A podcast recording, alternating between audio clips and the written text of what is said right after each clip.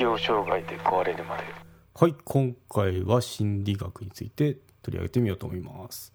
年上の男の人ばかり好きになるのはどういったことが心理学的に言われてるかについて話をしようと思います。適応障害で壊れるまで。元外資系社員の告白アマゾンで販売中。休職を決断した理由、生じた症状、休職中の過ごし方、退職後の手続き、適応障害の人への接し方、ノンフィクション。Amazon Unlimited 会員であれば無料で読むことが可能ですので、チェックしてみてください。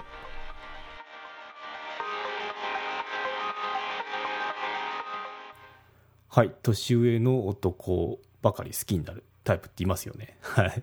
ああいう方って、まあ、その逆も紹介しようかなと思ってるんですけど、どういった心理が働いてるかっていうのをちょっと深掘りしていこうと思います。うん。まあ、なかなか今、なかなかっていうか結構いますよね。その、まあ、芸能人とか、まあ、芸能人ちょっと、あの、参考にならないんですけど、その、ちょっと特別な感じするんで。まあでもその身の回りでも年の差、まあ、何歳から年の差っていうかっていう定義から始まるんですけどまあこのまあ離れてる年が離れてるのにこう結婚してる人とかいるよなってあの感じることがよくあるんですけど皆さんどうですかって感じですね。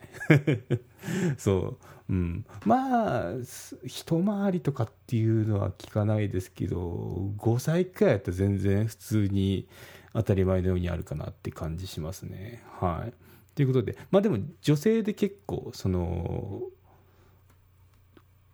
お父さんってレベルの人とこう、が好きとかそういった属性の人っていたりするので、まあ、そういったことってまあ心理学的にはどんな感じで言われてるのっていうのをちょっとあの取り上げてみますね。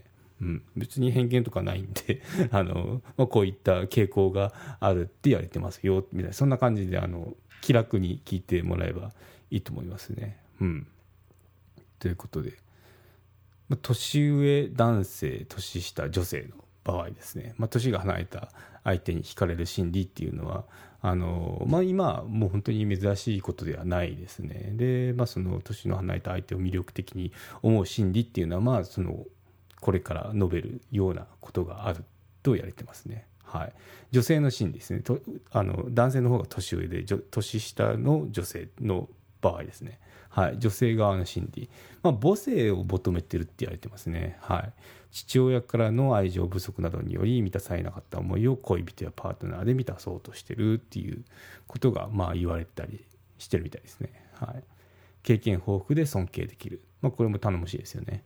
年上ならではの豊富な人生経験、落ち着き感や包容力に、包容力や魅力に頼りがいを感じるからですよ、ということで。はい。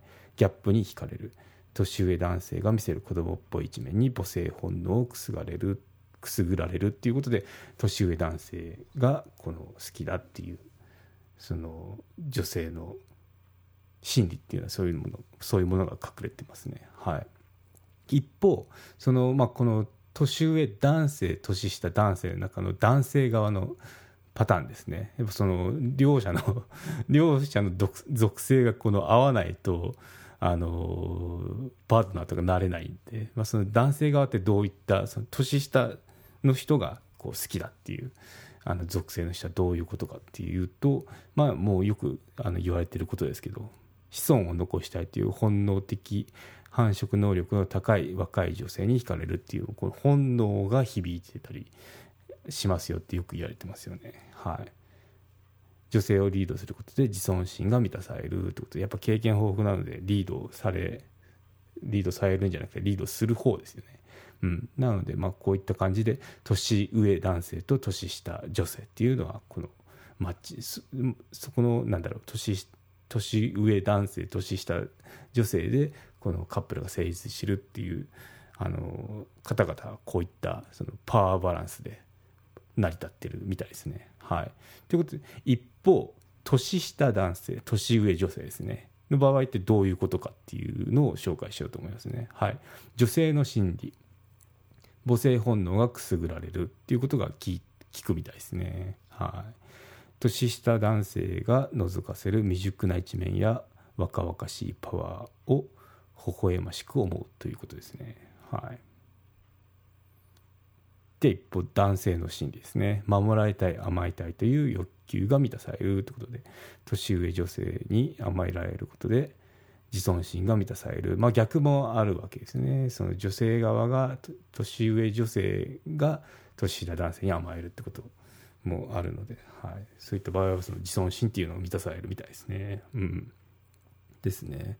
でまあこれってあまりよく聞かないことかなってあの思う人もいるかもしれないんですけど、まあ、結構その以前は珍しかったって言われてますけど今この女性の社会進出とかあと自立によって増加傾向にもあるかなって思ってますね。うん、そうまあ、3歳違い5歳はあったかな。5歳違い、まあ、年年上女性と一緒になりましたっていう方もよく聞きますもんね。うん。そう。まあ、都心都心部とまあ田舎でまた変わってくると思うんですけどね、うん、少なくとも東京に行った時はあのそういったあの方々よく見ましたね。はい。ですね。うん、ということで、あので何歳年上までが恋愛対象かっていうのも恋愛じゃ結婚対象か結婚対象かっていうデータもあったのでちょっと紹介しようと思いますね。うん、3歳年上まで男性24%ですね。女性4.5%少ないですね。そう。結婚対象ですね。5歳年上っていうのが男性だと1番ですね。38%ですね。はい。で次が10歳年上27%になりますね。はい。じゃあ一方女性の場合女性の場合は10歳年上までは結婚対象らしいですね。うん。36%。36.5%ですね。はい、で5歳になると32%これも高いですよね。うん、なんで5から10っていうのはここでもう60 8.5かなパーセント占めてるのは結構ですよね。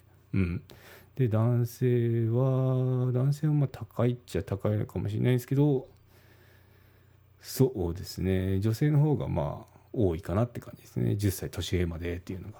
うん、ですね。まあ対象がその20代男女200名なんで、まあ、この辺もあの年代が変わってくると変わるかなって思いますね。うん、はいということで、まあ、特にそんな珍しいことではないんだよっていうこととその,、まあ、その年上男性と年下女性のカップルの場合のその男性側の心理女性側の心理あと年下男性年上女性の女性側の心理男性側の心理っていうのを今回取り上げてみましたね。はい、ということで後半は、うん、私の場合どうなのっていうのをちょっと話してみようかなと思ってちょっとあのー、珍しいねって言われて。